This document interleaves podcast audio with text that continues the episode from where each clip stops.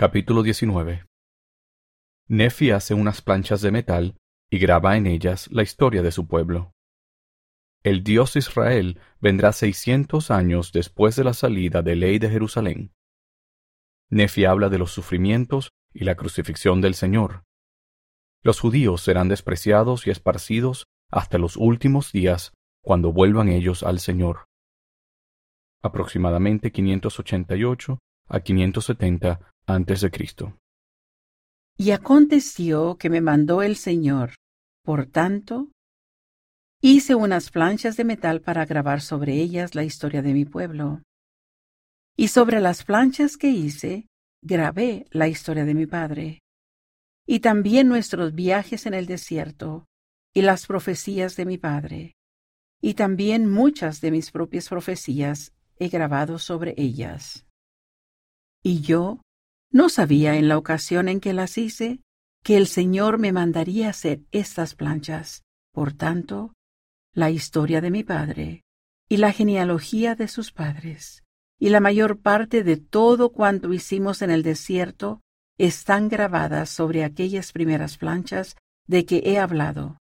De modo que en las primeras planchas ciertamente se hace más particular mención de lo que aconteció antes que yo hiciera estas. Y después que hube hecho estas planchas, según me fue mandado, yo, Nefi, recibí el mandamiento de que el ministerio y las profecías, sus partes más claras y preciosas, se escribiesen sobre estas planchas, y que las cosas que fuesen escritas se guardaran para la instrucción de mi pueblo, que iba a poseer el país, y también para otros sabios propósitos, los cuales son conocidos al Señor. Por lo que yo, Nefi, grabé una historia sobre las otras planchas, la cual da una relación, o sea, da una relación más detallada de las guerras y contiendas y destrucciones de mi pueblo. Y esto he hecho, y he mandado a mi pueblo lo que debe hacer cuando yo ya no esté, y que estas planchas deben transmitirse de una generación a otra, o sea, de un profeta a otro, hasta recibir mandamientos adicionales del Señor. Y más adelante daré cuenta de cómo hice estas planchas. Y ahora bien, he aquí prosigo de acuerdo con lo que he hablado, y esto lo hago para que se conserven las cosas más sagradas para el conocimiento de mi pueblo. Sin embargo, no escribo nada sobre planchas a no ser que yo lo considere sagrado. Ahora bien, si hierro, también los de la antigüedad erraron. No que quiera excusarme por causa de otros hombres, sino por motivo de la debilidad que hay en mí. Según la carne, quiero disculparme. Porque las cosas que algunos hombres consideran que son de gran valor, tanto para el cuerpo como para el alma, otros las tienen en nada y las huellan bajo sus pies. Sí, hasta al mismo Dios de Israel huellan los hombres bajo sus pies. Digo que lo huellan bajo sus pies, pero me expresaré de otra manera. Lo estiman como nada, y no dan oídos a la voz de sus consejos. Y aquí, él ha de venir, según las palabras del ángel, seiscientos años después del tiempo de la salida de mi padre de Jerusalén. Y el mundo, a causa de su iniquidad, lo juzgará como cosa de ningún valor. Por tanto, lo azotan y él lo soporta, lo hieren y él lo soporta. Sí, escupen sobre él y él lo soporta, por motivo de su amorosa bondad y su longanimidad para con los hijos de los hombres. Y el Dios de nuestros padres, que fueron llevados fuera de Egipto, fuera de la servidumbre, y a quienes también preservó en el desierto, sí, el Dios de Abraham y de Isaac, y el Dios de Jacob, se entrega a sí mismo como hombre, según las palabras del ángel, en manos de hombres inicuos, para ser levantado, según las palabras de Senoc, y para ser crucificado, según las palabras de Neum, y para ser enterrado en un sepulcro, de acuerdo con las palabras de Senos, palabras que él habló tocante a tres días de tinieblas, los cuales serán una señal de su muerte, que se dará a los que habitaren las islas del mar, y más especialmente dada a los que son de la casa de Israel. Porque así habló el profeta, ciertamente el Señor Dios visitará a toda la casa de Israel en ese día, a algunos con su voz, a causa de su rectitud, para su inmensa alegría y salvación, y a otros con los truenos y relámpagos de su poder, por tempestades, por fuego, por humo y vapores de tinieblas, y por el hendimiento de la tierra y montañas que se levantarán. Y todas estas cosas ciertamente deben venir, dice el profeta Zenos, y se henderán las rocas de la tierra. Y a causa de los gemidos de la tierra, muchos de los reyes de las islas del mar se verán constreñidos a exclamar por el Espíritu de Dios.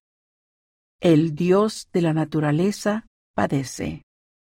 Y en cuanto a los que se hallan en Jerusalén, dice el profeta, serán azotados por todos los pueblos, porque crucifican al Dios de Israel y apartan sus corazones, desechando señales y prodigios, y el poder y la gloria del Dios de Israel. Y porque apartan sus corazones, dice el profeta, y han despreciado al Santo de Israel, vagarán en la carne y perecerán. Y serán un escarnio y un oprobio, y serán aborrecidos entre todas las naciones. No obstante, dice el profeta, cuando llegue el día en que no vuelvan más sus corazones contra el Santo de Israel, entonces él se acordará de los convenios que hizo con sus padres. Sí, entonces se acordará de las islas del mar. Sí, y a todos los que son de la casa de Israel, yo recogeré de las cuatro partes de la tierra, dice el Señor, según las palabras del profeta Zenos. Sí, y toda la tierra verá la salvación del Señor, dice el profeta. Toda nación, tribu, lengua y pueblo serán bendecidos. Y yo, Nefi, he escrito estas cosas a los de mi pueblo, para que tal vez los persuada a que se acuerden del Señor, su Redentor. Por tanto, Hablo a toda la casa de Israel, por si acaso llegasen a obtener estas cosas.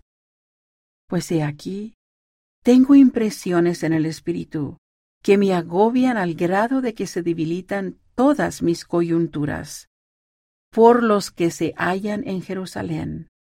Porque si el Señor en su misericordia no me hubiera manifestado lo concerniente a ellos, así como lo había hecho a los antiguos profetas, yo también habría perecido. Y ciertamente, Él mostró a los antiguos profetas todas las cosas concernientes a ellos, y también mostró a muchos tocante a nosotros. Por tanto, es preciso que sepamos lo que a ellos atañe, porque está escrito sobre las planchas de bronce. Y aconteció que yo, Nefi, les enseñé estas cosas a mis hermanos, y sucedió que les leí muchas cosas que estaban grabadas sobre las planchas de bronce, a fin de que supieran acerca de los hechos del Señor en otras tierras, entre los pueblos de la antigüedad. Y les leí muchas cosas que estaban escritas en los libros de Moisés. Pero a fin de convencerlos más plenamente de que creyeran en el Señor su Redentor, les leí lo que escribió el profeta Isaías, porque comparé todas las escrituras a nosotros mismos para nuestro provecho e instrucción. Por tanto, les hablé diciendo, Escuchad las palabras del profeta, vosotros que sois un resto de la casa de Israel, una rama que ha sido descajada. Escuchad las palabras del profeta que fueron escritas a toda la casa de Israel.